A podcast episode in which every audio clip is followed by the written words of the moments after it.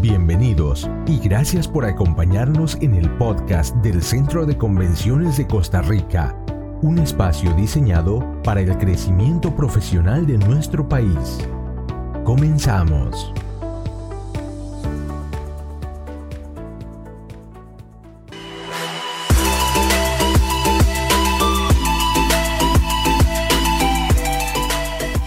¿Qué tal, mis muy estimados? A nombre del Centro de Convenciones de Costa Rica y de quien les habla Max Chacón, enviarles un caluroso saludo. Les recordamos que este podcast puede ser escuchado desde cualquier plataforma. El día de hoy, en la búsqueda de poder, eh, vamos a ver, generar valor en estos espacios que Grupo Heroica, operador del Centro de Convenciones de Costa Rica, ha diseñado para nuestros oyentes, estaremos conversando de la red empresarial LinkedIn Hemos estado observando cómo la misma, desde hace ya un buen tiempo, ha venido cobrando especial protagonismo en la difusión de contenidos que son de importancia para los grupos de profesionales que le integran. Esta se ha convertido en un canal para que estos se comuniquen, pero desde un ángulo más ejecutivo y con un manejo de la información más especializado. Adicionalmente, ha tomado el rol de herramienta para la consecución de oportunidades laborales y en nuestros tiempos, eso le ha generado una preferencia especial, dado los niveles de desempleo que han alcanzado la mayoría de los países a nivel mundial. Pero la pregunta es, ¿hemos entendido quienes formamos parte de esta comunidad todas las oportunidades que esta red nos brinda? ¿Hemos dedicado el tiempo correcto para la creación de un perfil óptimo? Si considera que lo han hecho, en buena hora. Pero si no, nuestro invitado nos puede ayudar a despejar esta y otras preguntas. Pero ¿por qué no también a colocar la primera piedra en la construcción de un perfil que sea más eficiente desde el punto de vista de posicionamiento como individuos?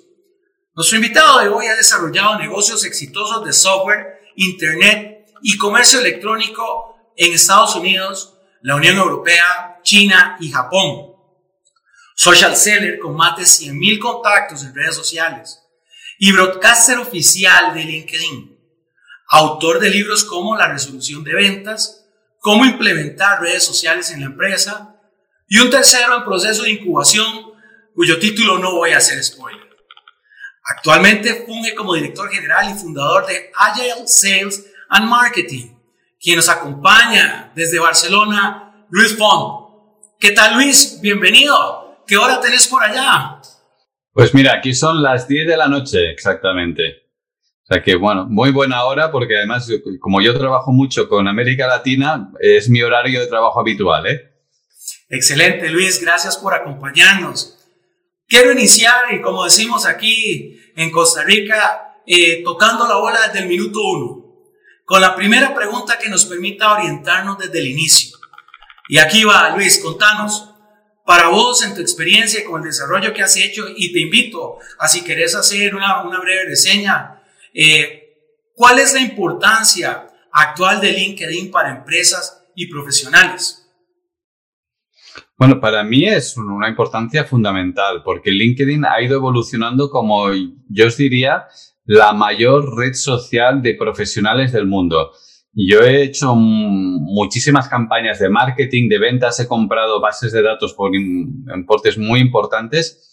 Sin embargo, en mi vida había encontrado una base de datos como esta. Es la mayor base de datos de profesionales que ha existido en toda la historia de, de los negocios y además la más actualizada, porque los datos de LinkedIn están más actualizados que en ninguna otra base de datos porque los profesionales los mantienen vivos ellos mismos. Todo el mundo mantiene su perfil vivo. A mí, de decir que desde que fundé mi última compañía, Charles Marketing Institute, me ha ayudado a conseguir centenares de clientes corporativos en, todo el mundo. Para mí es la mejor herramienta de ventas y marketing que yo tengo, vamos, encima, encima de la mesa o dentro de mi compañía computadora, donde la queráis tener. Luis, y ahí remarcamos el primer punto anular de esto. ¿Quiénes hemos conceptualizado LinkedIn como una base de datos viva? Creo que todos vemos la relación con las redes sociales, tratamos de que se parezca a las redes sociales tradicionales, pero definitivamente el concepto de una base de datos viva es, es probablemente el primer abrebocas que pones en la mesa. Sí, además déjenme que les explique una breve historia de LinkedIn. LinkedIn nace como eh, red social para encontrar trabajo, para de empleo. ¿Vale? Pero entonces, al cabo de unos años, se dan cuenta de que algunos profesionales, yo llevo eh, utilizando LinkedIn eh, para vender desde el año 2014, 2015, estábamos utilizando LinkedIn para hacer networking profesional y para vender. Entonces, LinkedIn se da cuenta de esto y crea una herramienta que se llama Sales Navigator, que es una herramienta profesional de ventas dentro de LinkedIn. Es decir, que LinkedIn se da cuenta de que también sirve para vender. Y hoy en día LinkedIn es una base de datos eh, para encontrar candidatos y para buscar empleo, pero también en un 50% de su actividad es una red social para hacer networking y para hacer negocios. Es decir, que tenemos las dos vertientes dentro del mismo entorno de red social. Empleo y negocios. Totalmente. Y es que eh, son profesionales hablándole a profesionales y de, diferentes ramas. Ahí es donde se genera este networking que estás mencionando. Y además, con una evolución muy curiosa que está ocurriendo en todos los países. Primero, entran los profesionales corporativos de empresas grandes, luego los de empresas medianas, luego los de empresas más pequeñas y más o menos al mismo tiempo que las empresas pequeñas empiezan a entrar también los profesionales independientes. Y ahora ya encontramos todo tipo de profesionales. En Estados Unidos puedes encontrar, obviamente, médicos, eh, profesionales sanitarios, pero también profesionales independientes como artistas, como jugadores de baloncesto. Encuentras todo el mundo. Si tú buscas, por ejemplo, uno de mis favoritos en baloncesto, que es Pau Gasol, pues eh, lo encuentras ahí en la red social, lo encuentras a, profesionales como, bueno, como Donald Trump o como puede ser eh, Obama, eh, lo tenéis en la red social, es decir, encuentras todo tipo y si quieres encontrar un carpintero o encontrar eh, un, un, pequeño barman, pues que, también lo encontrarás, es decir, encontrarás a todo tipo de profesionales a medida que LinkedIn gana presencia en el país. Y ahí también, Luis, pusiste otra, otra banderita en un punto importante. No sé si sabías que en Costa Rica el 90% de las empresas son pymes, es decir, son empresas pequeñas. Imagínense qué, qué importancia reviste una herramienta de este tipo para este tipo de empresas que tienen mucho cuidado en su estructura de costos. Bueno, la, composición en España es muy similar a la de Costa Rica. ¿eh? probablemente el 90% de las empresas también sean pequeñas y medianas empresas. Entonces, hace sentido que las pequeñas empresas tengan su perfil de empresa en LinkedIn, que es el tercer paso que ha dado LinkedIn. Primero, encontrar empleo. Segundo, hacer que la gente venda. El tercero es promocionar a las empresas. Siempre había sido un poco el perfil de empresa de LinkedIn hasta hace unos, no me atrevo a decir años, meses, era la cenicienta. Estaba, podías hacer muy poca cosa, estaba un poco abandonado. Y desde unos meses que, hace unos seis, siete meses que no paran de lanzar funcionalidades nuevas para potenciar el perfil de empresa. Entonces estamos en un momento dulce y yo creo que es el momento de que cualquier empresa, por muy pequeñita que sea, cree su propio perfil, porque enseguida vamos a tener nuevas herramientas para poderlas promocionar con mucha fuerza. Y eso es lo importante de tener este tipo de conversaciones con profesionales como vos que tiene tanto camino recorrido y que entiende cómo sacar mejor provecho de estas herramientas. Quiero recapitular un poco, eh, Luis. Eh, ya hablamos de la importancia de, de, LinkedIn para empresas y profesionales.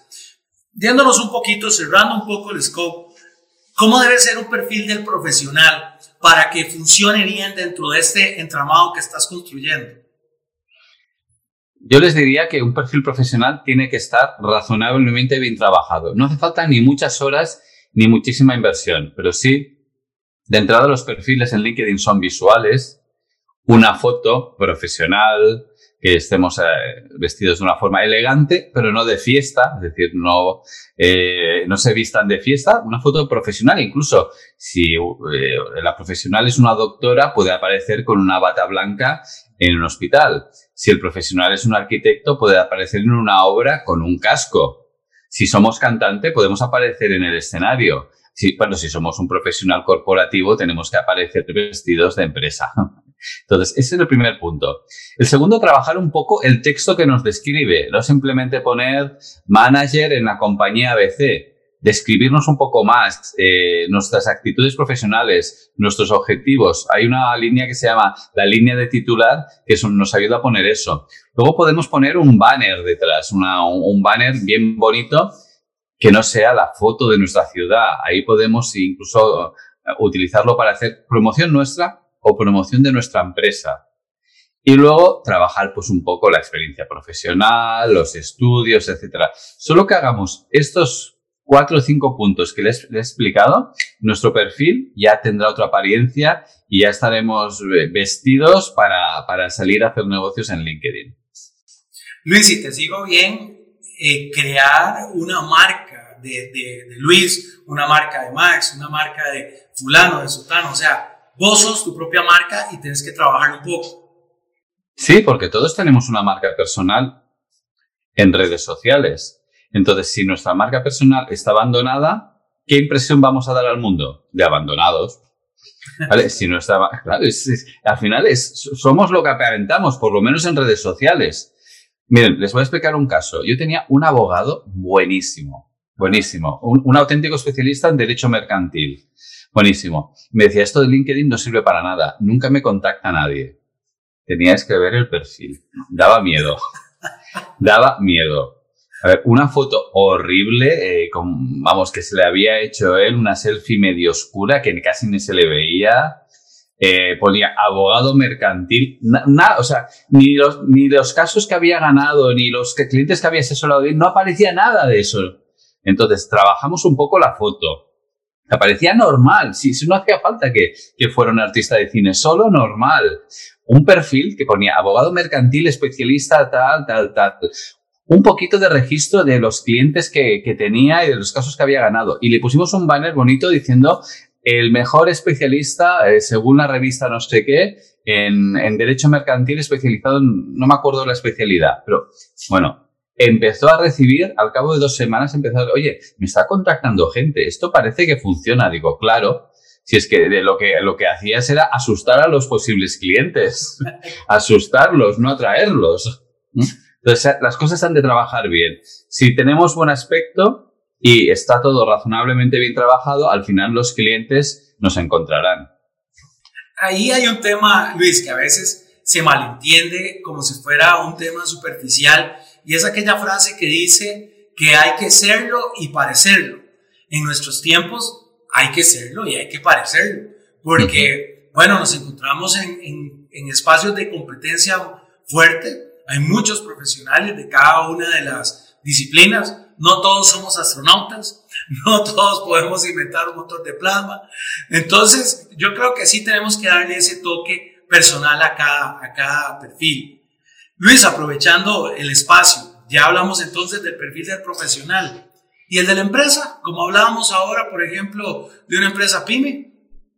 Bueno, el de la empresa tiene, tiene también, puedes describir a la empresa, puedes publicar fotos de la empresa, puedes incluso, hay, tiene una parte, si tienes pocos productos, puedes ponerlos. Si tienes un portafolio de productos muy grande, no te aconsejo ponerlo porque es, es bastante complicado, puedes poner productos. Puedes hacer publicaciones como empresa, eh, promocionando cosas. Incluso puedes contactar o sugerir a personas que te sigan también como empresa, tus clientes o, gente o gente que quieras. Es decir, la empresa se puede trabajar y puede haber un perfil de empresa de razonable. No es tan completo ni mucho menos como el perfil personal, pero el perfil de empresa ya empieza a tener una fuerza y tiene que ser atractivo, tiene que por lo menos que estar trabajado, porque si la empresa tampoco aparece bien trabajada, pues nos aparecerá una empresa abandonada. ¿Quién quiere trabajar con una empresa eh, que no tenga buen aspecto, que no vaya a hacer bien las cosas? Ninguno de nosotros ni de nosotras. Entonces, eh, también el perfil de empresa se tiene que trabajar.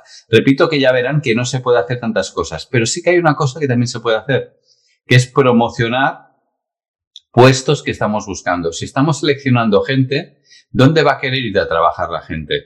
A la empresa que tenga un mejor aspecto. Es lo que se llama eh, employer branding, es decir, podemos hacer branding de nuestra empresa para atraer empleados también a través de nuestro perfil de LinkedIn y a través de los empleados que están dentro de la empresa muy valioso, Luis, porque en la medida que tengas una imagen de empresa, como, como bien decís, eh, exitosa, por decirlo de alguna forma, o por lo menos seria, pues el perfil de profesional que va a acercarse a esa marca, pues va a tener características similares. Tiene, tiene todo el sentido, Luis, y son cosas que a veces se pasan de alto, sobre todo una red como esta que ha crecido tanto y que sigue siendo eh, muy importante. Y entonces esto nos lleva a la siguiente pregunta, y va en las dos direcciones. Eh, desde el punto de vista de los profesionales y las empresas, ¿qué tipos de contenidos son los que hay que compartir? Mm, interesante. Mira, la, la respuesta es aquellos contenidos que les puedan interesar a nuestros clientes. Es decir, primero es analizar qué contenidos pueden resultar interesantes para los clientes, no contenidos que nos ayuden simplemente a vender. Si publicamos contenidos solo para vender, eh, promoción A, promoción B, eh, ¿qué pasa? La gente se va a cansar. Si la bombardeamos continuamente de publicidad, nuestros clientes se van a cansar de verlo.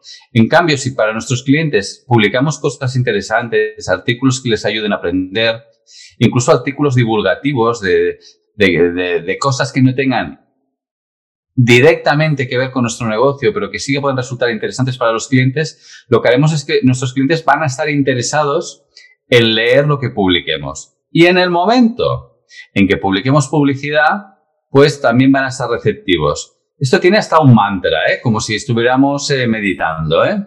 Yo digo algo así como contenido interesante, contenido interesante, publicidad. Contenido interesante, contenido interesante, publicidad. Es decir, dos de contenido interesante, una de publicidad. Y con eso es improbable que cansemos a, a nuestra audiencia y que cansemos a nuestros potenciales clientes. Bueno, ya, ya hasta nos dejaste una sugerencia de manejo del contenido.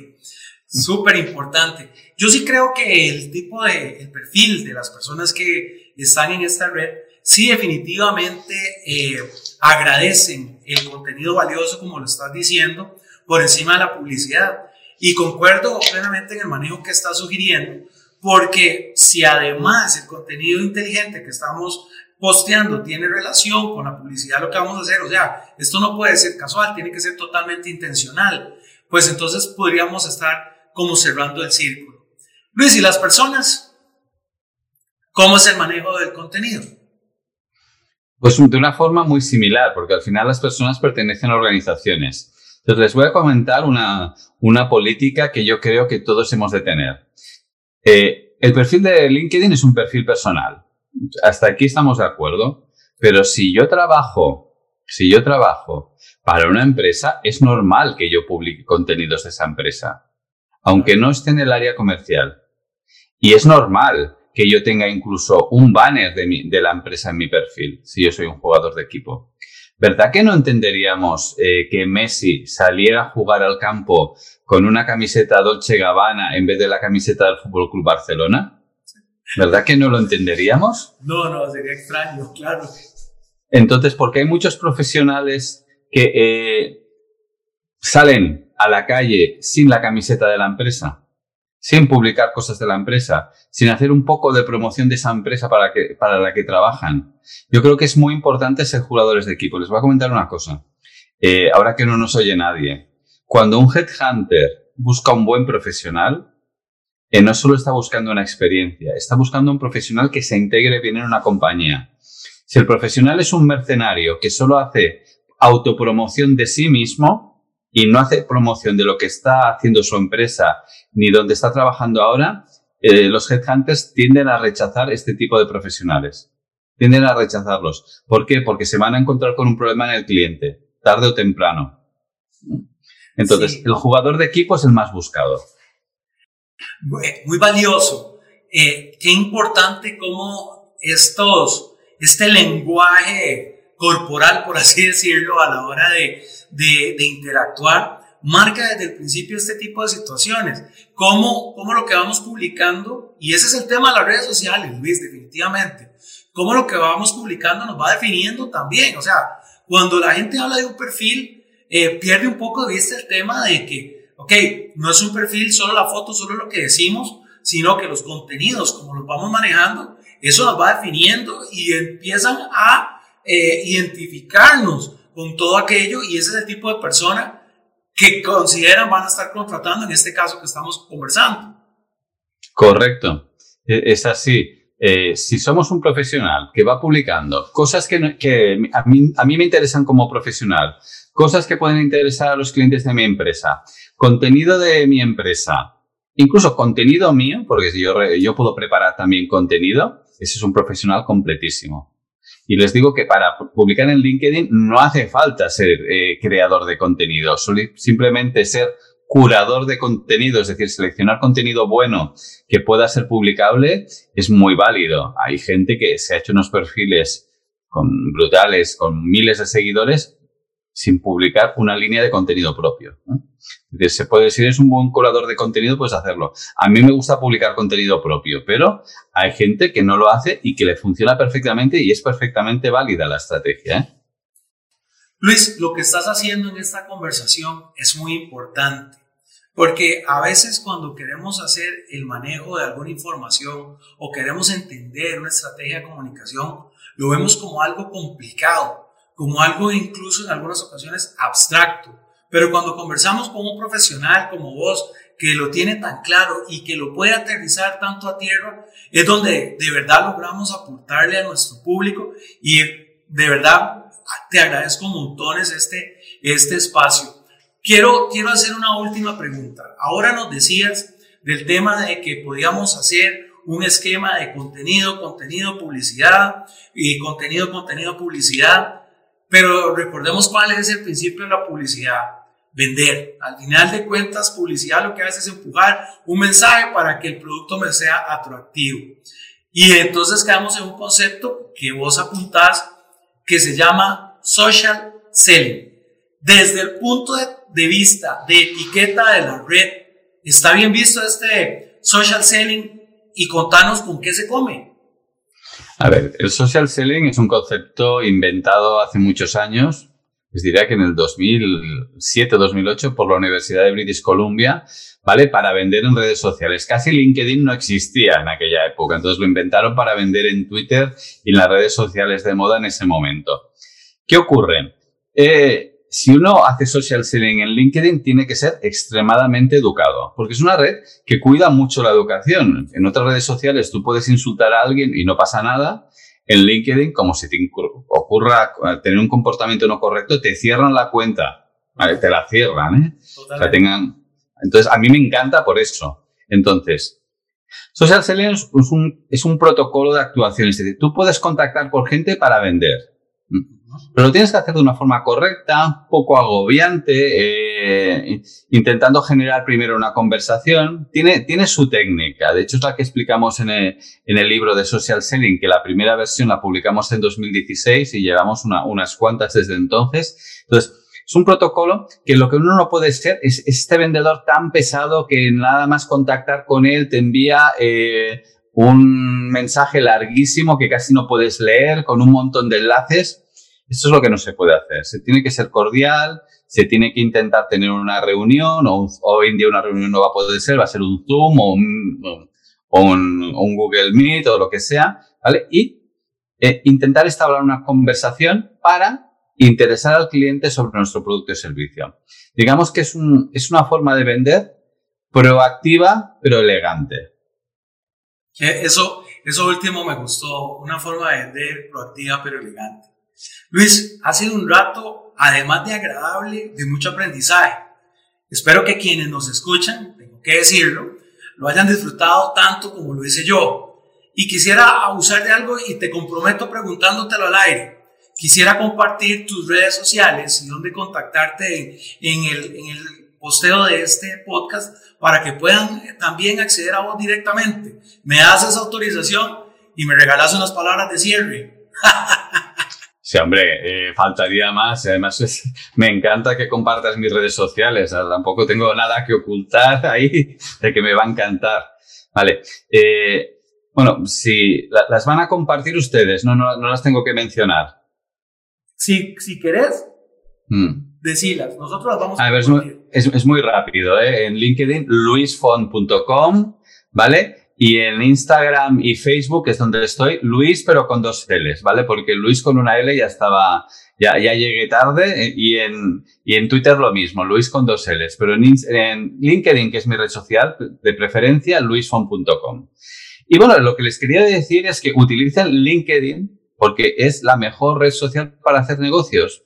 Primer pasito, perfil correcto. Segundo pasito, si son de las áreas comerciales y de marketing, empiecen con social selling. Y si no, empiecen publicando contenido interesante. No hace falta que publiquen cada día, una vez a la semana, para empezar a generar branding y marca personal. Y con eso en LinkedIn van a ir muy bien. ¿eh? Conozco gente que publica una vez a la semana y tiene perfiles muy bien trabajados que en un momento en el que todos necesitamos estar bien conectados para hacer negocios, para encontrar trabajo, para encontrar clientes, estar en LinkedIn es el mejor lugar del mundo. Excelente, Luis. De nuevo, muchísimas gracias por todo este conocimiento que has compartido con nosotros, con este mensaje que nos acabas de dar en mente. Nos despedimos. A nombre del Grupo Heroica, desde el Centro de Convenciones de Costa Rica y de un servidor, Max Chacón, un saludo fraterno, esperando volvamos a encontrarnos en el futuro cercano. Que estén bien. Buenas tardes. Gracias por habernos acompañado en este episodio del podcast del Centro de Convenciones de Costa Rica, un espacio diseñado para el crecimiento profesional de nuestro país. Hasta la próxima.